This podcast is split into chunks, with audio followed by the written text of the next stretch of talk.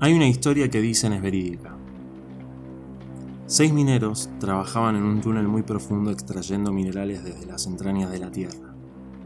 De repente un derrumbe los dejó aislados, sellando la salida del túnel. En silencio, cada uno miró a los demás. De un vistazo calcularon la situación.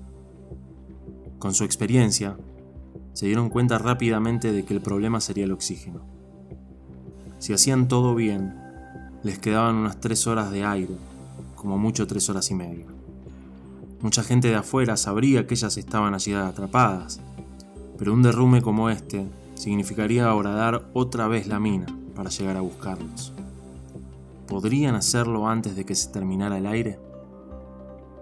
Los expertos mineros decidieron que debían ahorrar todo el oxígeno que pudieran. Acordaron hacer el menor desgaste físico posible apagaron las lámparas que llevaban y se tendieron todos en el piso. Enmudecidos por la situación e inmóviles en la oscuridad, era difícil calcular el paso del tiempo. Incidentalmente solo uno de ellos tenía reloj. Hacia él iban todas las preguntas. ¿Cuánto tiempo pasó? ¿Cuánto falta? ¿Y ahora? El tiempo se estiraba, cada par de minutos parecía una hora y la desesperación ante cada respuesta agravaba aún más la tensión.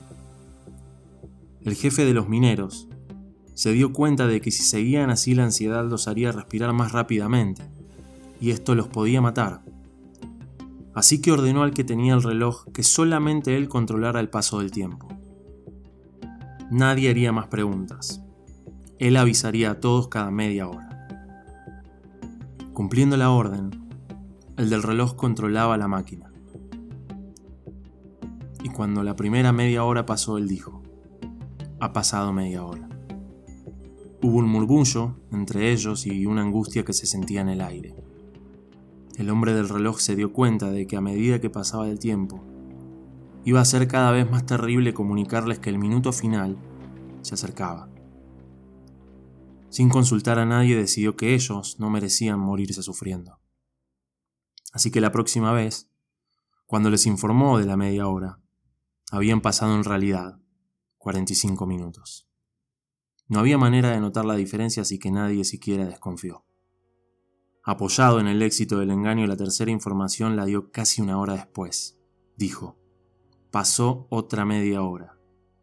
Y los cinco creyeron que habían pasado encerrados en total una hora y media y todos pensaron en cuán largo se le hacía el tiempo.